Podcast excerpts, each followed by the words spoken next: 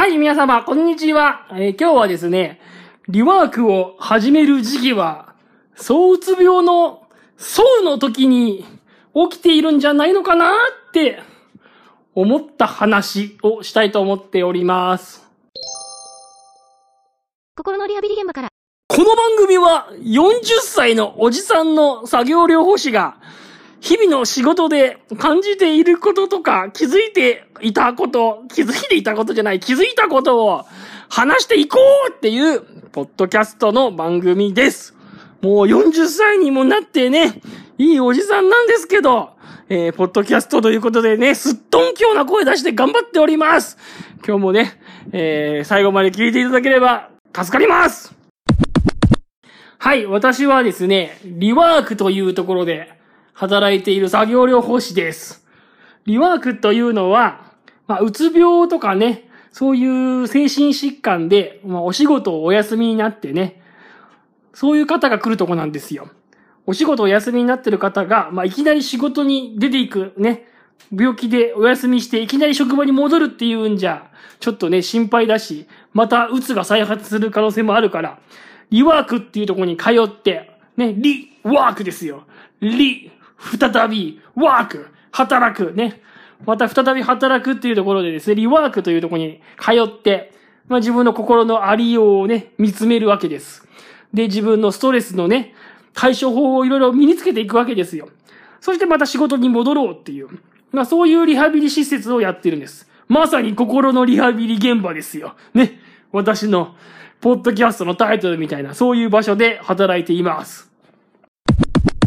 それでですね、まあ、リワークやりませんかって、外来でいろんな方にお声掛けしてるんですよ。うんと、ずっとね、あのーまあ、外来で休職中の方を見つけてはですね、リワークをやりましょうと。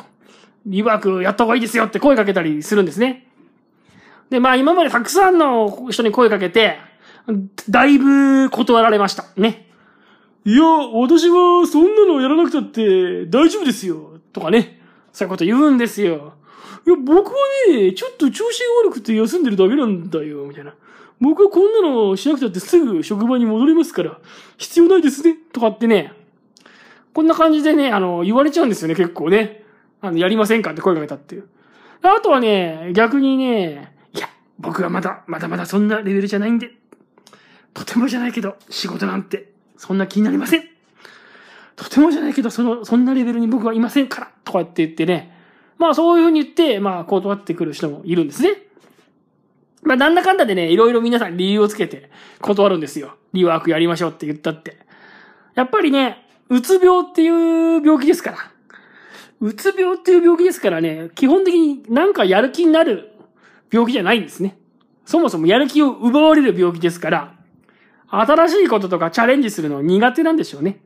やっぱりそもそも新しいこと何でもトライしていこうっていうような、まあそういう精神状態にはないですから、うつ病の方は。リワークやりましょうって説明したってね、なかなか腰が重い方が多いんですね。だからもうだいぶリワークをやりましょうってお誘いしましたけど、かなり断られました。まあそうは言ってもですね、もう私もたくさん声かけましたから、だんだんとですね、まあ説明のコツ説明のコツ説得のコツなんていうんですかこういうの。なんかまあ、うまい誘い文句っていうんですかね。わかんないですけど、身につけてきたんですよ。それで、まあ少しずつ、リワークやりますっていう人がまあ増えてきました。で、増えてきたんですが、その、やりますっていう人の中には何人かですね、なんかこう、躁うつ病の、いわゆる、躁の状態になってる時に、リワークやりますって言ってるんじゃないかなーってね、思うことがね、結構あるんですよね。えー、うつ病ってのは皆さん知ってますかね？うつ病ってのは、まあ、気分がうつうつと落ち込んじゃう病気ですね。で、それとね、比較して、躁うつ病っていう病気もあるんですね。躁うつ病っていうのは、まあ、躁状態っていうですね、いわゆるテンションが高くなる状態と、うつ状態つってテンションが下がる状態、テンションが低い状態と、こう、これを繰り返す病気というふうに、まあ言われてるんですね。躁うつ病って言うんです。で、これをですね、今はもう躁うつ病って言わないらしくって、双極性障害っていうふうにですね、言うそうなんです。そうっていう状態と、打つっていう状態と、これ二つあるからね。双極性障害っていうんです。で、しかもこの双極性障害っていうのはですね、1型と2型っていうのがあるそうなんですよ。1型と2型。数字の1と2ですよ。糖尿病みたいにね、1型と2型が双極性障害にもあるそうなんですね。厚生労働省のですね、みんなのメンタルヘルスっていう、まあ、サイトがあるんです。で、そこに双極性障害の説明が書いてあります。うつ病だと思いながらも、極端に調子が良くなって活発になる時期がある場合は、双極性障害、かっこ、躁うつ病かもしれません。双極性障害では、ハイテンションで活動的な躁状態と、憂鬱で無気力なうつ状態を繰り返します。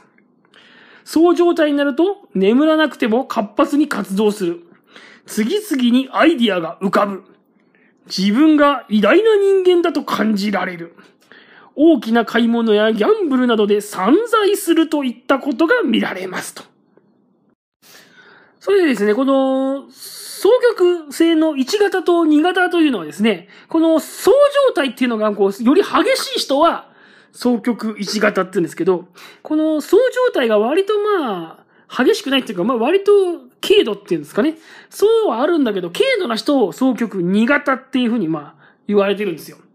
で、まあ、この双極1型っていうのは、このさっきほど言ったように、この総状態の時にですね、かなりハイテンションですから、かなりハイテンションですからね、ギャンブルで散財したりするんですから、あの、で、職場でね、あの、上司と喧嘩したりとかですね、もう結構もう本当に眠らなくても大丈夫って言ったりとかも、もうかなり活発ですから、もう周りの人も気づくわけですよ。周りの人も気づくし、周りにも迷惑をかけますから、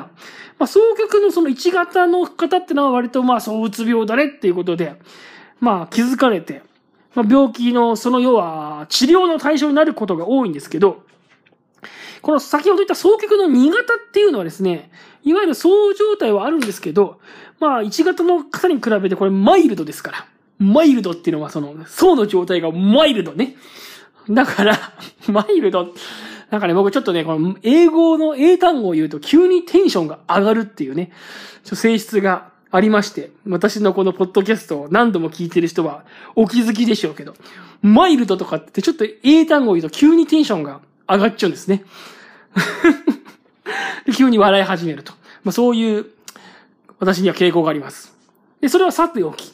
双極の2型の方はですね、その層の状態がよりマイルドですから、あの、意外と気づかれないんですね。気づかれない。気づかれない。気づかれない。気づかれないっていうのがね、ちょっとうまく言えなかった気がして、何回も気づかれないって言っちゃいました。気づかれないんです。で、診察室でもね、その、うつの時は先生困ってるんですって、うつでって言きますけど、ちょっと軽く、軽いそう状態の時はね、調子がいいですから、元気になったんじゃないかな？とか思っちゃって、診察室にも現れないってこともあるので、割とこう医者もね、躁うつ病の2型に関してはなかなか気づきづらいという特徴もあるそうです。で、まあそういうことを、まあ、さておいて、リワークの方の話になります。要は、先ほど言ったように、躁うつの2型っていうのはまあ気づかれないのでね、割と。えー、そう、うつ病って診断されてても、実は躁ううつ病で2型の人でね、軽い躁状態になってる時に、これリワークやりますって言ってるんじゃなかろうかって思うことがですね、まあ、最近多々あるんですよ。なんでかっていうとね、割といろんな方がいて、そのリワークやりましょうやりますよって言ったらですね、なんかリワーク以外にも、えリワークもやりまし、やり始めたけど、フィットネスクラブもやり始めて、で、さらになんかカルチャークラブも始めて、英会話も習い始めて、なおかつ資格の勉強も始めました、みたいな。リワークも始めたけど、フィットネスも始めたし、英会話も始めたし、資格の勉強も始めたから、もうすごく忙しいんです、みたいな。そういう方とかね、いるんですよ。3ヶ月前までは、うつ状態で、もう家から一歩も出られなかった、とか言ってんのに、もう3ヶ月経ったらリワークやりますけど、リワークもやるけど、英会話も始めちゃうって、フィットネスも始めちゃいますよ、とか言って、あら、随分活動的ね、みたいな。そういう人がいたりとか、ああとリワークを始めますって始めたと思ったら、もう、ものの1週間か2週間ぐらいで、もう仕事に戻りたいんですとかって言っちゃってですね、あれちょっと早いんじゃないのみたいな。あれさっきまでちょっと、リワーク始めないともう心配でとか言ってたのにですね、もう、もう戻るんだとかなっちゃってですね、もう仕事に戻るぞってなっちゃう人とかですね、そんな方もいましたし、あとはですね、もう、見学に、リワークの見学に行きたいんですってって電話かかってきて、で、もうすぐにでも行きたい。すぐにでも使いたい。すぐにでもやりたいんですってって、もう明日見学に行きますって来て、で、もうすぐ使いますって言って、一回見学したのに、もうその次の日からパタッと、パタッと来なくなってですね、それでもう、こちらから電話をかけてももう、あの、音信不通っていうか全然連絡にも、電話にも出ず、パタッと来なくなるっていう、そういうタイプの人もいるんですよ。だから、行きます行きますって言ってて、直前までテンションが高いのに、あるところから急にピタッと来なくなって、また、また鬱になっちゃったのかなみたいな。すごいそうで、すごいテンション上がってきたんだけど、また鬱になっちゃったのかなみたいな。そういう方もいたりとかしてですね。なんていうかこう、安定感がないっていうか、なんつうんだろう。テンションガーッと上がるけど、ガーッと落ちる人もいるし、ガーッと上がりすぎちゃってなんかもう、エネルギーがもう、有り余っちゃってですね、考えが結構まとまらない方とかね、まあ、結構いろんな方がいて、これはなんつうのかな、リワークやる気になったけど、そう状態になってるのかなって思うことがですね、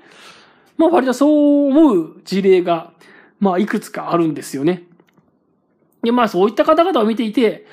これリワークをやりたいって思う瞬間っていうのは、まあ案外こう、躁うつ病のね、そう状態っていうか、装填してる時にリワークをやりたいと言っている場合もあるんじゃないのかなと思って、いろいろ気をつけていかなきゃなっていう、いろいろ気をつけていかなきゃなっていうのはかなりもうちょっと曖昧な表現ですけど、一体何をどう気をつけたらいいのか、僕もまだわからない、わからないなと思ってるんですけど、まあちょっと気をつけていかなきゃなっていうのをですね、最近思っているんですよ。というわけで、今日は43回目の放送でした。今日のポッドキャストはこの辺で終わりにしようと思います。あの、前回ね、予告した内容はですね、結局、喋るのやめました。前回ね、なんか違う話題を今日はするはずだったんですけど、あれダメですね。予告で、この話しますって言ってる時が一番その話をしたいっていうテンションが高くって、で、また新たにポッドキャストを撮ろうと思うと、もうその話はもうなんかもう自分の中で熱が冷めてるんですよね。もう熱冷めちゃって、もう一切話す気がなくなっちゃうっていうか、ちょっと録音してみたんですけど、テンションが上がんないっていうか、なんだろう。なんなんだろうね。だから次回予告とかするもんじゃないなって思いましたね。時刻、次回予告とかしてその話をしなきゃいけないと思うと、全然楽しくないなっていうのを、今日はすごい感じて、やっぱその時その時で、話したい話をするっていうのが一番いいですよ。いいんですよ、それが。一番話したい時は今、やっぱり今話したいことを話すっていうのが一番大事なようで、だから、予告の時はね、なんか、作業療法士が買って損するベスト3みたいな、そういう話をするぞって言ってたんですけど、もう、なんかもう、それをポッドキャストに撮ろうと思った時にはもう熱が冷めてんですよね。もうなんかもうつまんなくなっちゃって、その話するのが。だからもうその話はしませんもうやめました。もう、もう、で、次回予告もしません、もう。次回予告なんかしてね、楽しいテンションで話せないなっていうことがね、今回よくわかりましたんでね。もう次回予告はしません。もう話したいことがある時に話をしていくっていうね。そういう方針に変えましたから。それでよろしくお願いします。ね。それ、そのつもりでお願いしますね。はい。で、この番組はですね、私が気が向いた時に不定期で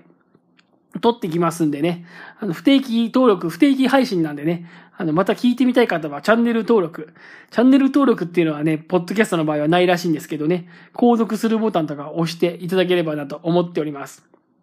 一応朝7時に今後は、えー、更新していこうかなと思いますんで。ねえ、ど、じ、時期、いつやるかわかんないけど、とにかく朝7時にえの予約配信しますんでね。ぜひよろしくお願いいたします。それでは今日もありがとうございました。